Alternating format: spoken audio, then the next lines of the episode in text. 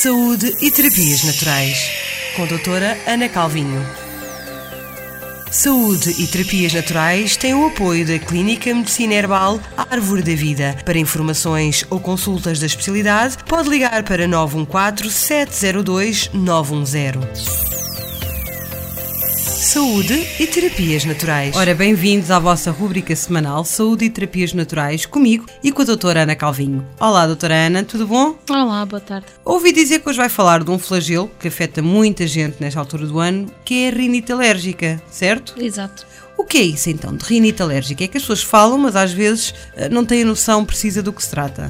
Sim, então a rinite é uma inflamação na nossa mucosa nasal. Esta inflamação é dada através de quando um alergénio é, digamos, ingerido, neste caso através da respiração, causando então o nosso sistema imunitário a reagir de uma forma completamente descontrolada, dando o alerta vermelho. É quase como se estivéssemos a entrar aqui numa, numa escala muito mais reduzida, mas quase em choque anafilático, não é? Sim. O nosso sistema imunológico dispara todo. Exatamente, e começa a criar anticorpos, tipo à maluca, estes anticorpos colam-se então aos nossos mastócitos, na, que ficam nas nossas vias respiratórias. E estes então fazem parte do nosso sistema imunitário, criam uma substância, começam este processo de inflamação e criam uma substância chamada histamina, que uhum. nós todos, é por isso tomamos os antihistamínicos. Antihistamínico, exatamente. Que é para parar esta resposta de inflamação. Ora seja, a causa desta rinite alérgica, nesta altura do ano, é o pólen. Como muita gente sabe, ervas muitas árvores. Eu tenho alergia às mimosas. é, mas pronto, elas agora estão a terminar.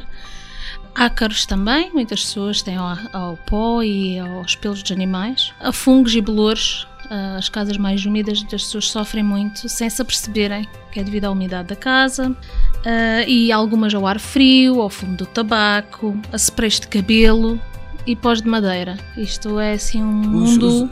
é um mundo muito vasto, é, não é? Sim, sim, é verdade. Nada como eh, eh, quando a pessoa vê que está a sofrer desta, desta doença, também deve ir eh, fazer um teste. Qual, que tipo de alergia é que sofre, não é verdade? Sim, Mais sim. conclusivo. É, é a forma mais fácil de conseguir, digamos, pinpoint, como se diz em inglês, qual é exatamente o, o alergénio que tem, uh, lhe faz estes sintomas. Então, estes sintomas são muito parecidos com uma constipação ligeira. Muitas pessoas às vezes nem se apercebem que têm uma alergia devido a tão subtis que eles podem ser, em muitas pessoas. Podem ser apenas espirros constantes, ou congestão nasal, ou e comichão, ou mesmo corrimento nasal, comichão nos olhos, olhos vermelhos, podem ter também os olhos inchados, comichão na garganta, onde as pessoas começam ah, ah, e aquela comichãozinha, ou mesmo tosse, mas uh, o corrimento nasal a nível alérgico é sempre transparente. É isso que as pessoas têm que ter noção. É, uma, é aí uma diferença de quando estamos constipados ou quando realmente estamos com uma rinite alérgica, não é? Sim, sim, é sempre tipo água, é sempre transparente. E algumas pessoas também sofrem de ligeiras dores de cabeça ou inchaço na cara ou assim alguma pressão. Uhum. E o que é que nós podemos fazer para aliviar estes sintomas? É assim, a nível do pólen há, um, há uma coisa muito efetiva que é 4 a 6 semanas antes de começar a estação do pólen, começar a tomar pólen que nós podemos comprar assim em várias lojinhas locais. E... Exato, mas pólen regional, porque vai ter então o pólen da nossa zona, o que nos vai ajudar a ficar preparados para quando o pólen, eh, digamos, os nossos anticorpos vão ficar uh, alerta. Mas há pessoas que, que pensam um, ehm, que ao estarem a tomar uma coisa que, que, lhes pode despoltar a alergia, ficam assim receosas. Nunca lhe aconteceu as pessoas ficarem assim um bocadinho receosas?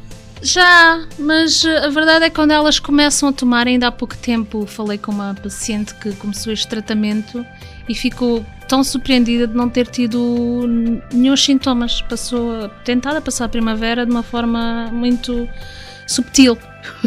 que é bom, que é bom, que é bom. Outras, outras inalações a vapor com eucalipto, lavandinha e árvore do chá, uma gotinha de cada, num copo, fazer estas inalações. Ajuda e, a descongestionar. Sim, e irrigações com netipot. É tipo um potezinho que é tipo, parece um regadorzinho uhum. e que uhum. se mete nas narinas, numa narina de cada vez, e com água, água morna com um bocadinho de sal um, marinho, ajuda a limpar então as, as, os, seis, os seis nasais, aqui, eliminar esta inflamação. Aqui no Algarve, em alternativa, assim uns mergulhitos e a respirar água do mar eh, também é bom. Sim, também Sim, é bom, também limpa. Também limpa. Exatamente. Outra coisa, gengibre, curcuma e ortiga. Pronto. Ótimos. E eu acho que na próxima, no próximo programa vamos falar precisamente da menina ortiga. Fiquem connosco, já sabem, na próxima semana, Saúde e Terapias Naturais com a doutora Ana Calvinho. Saúde e Terapias Naturais, com a doutora Ana Calvinho.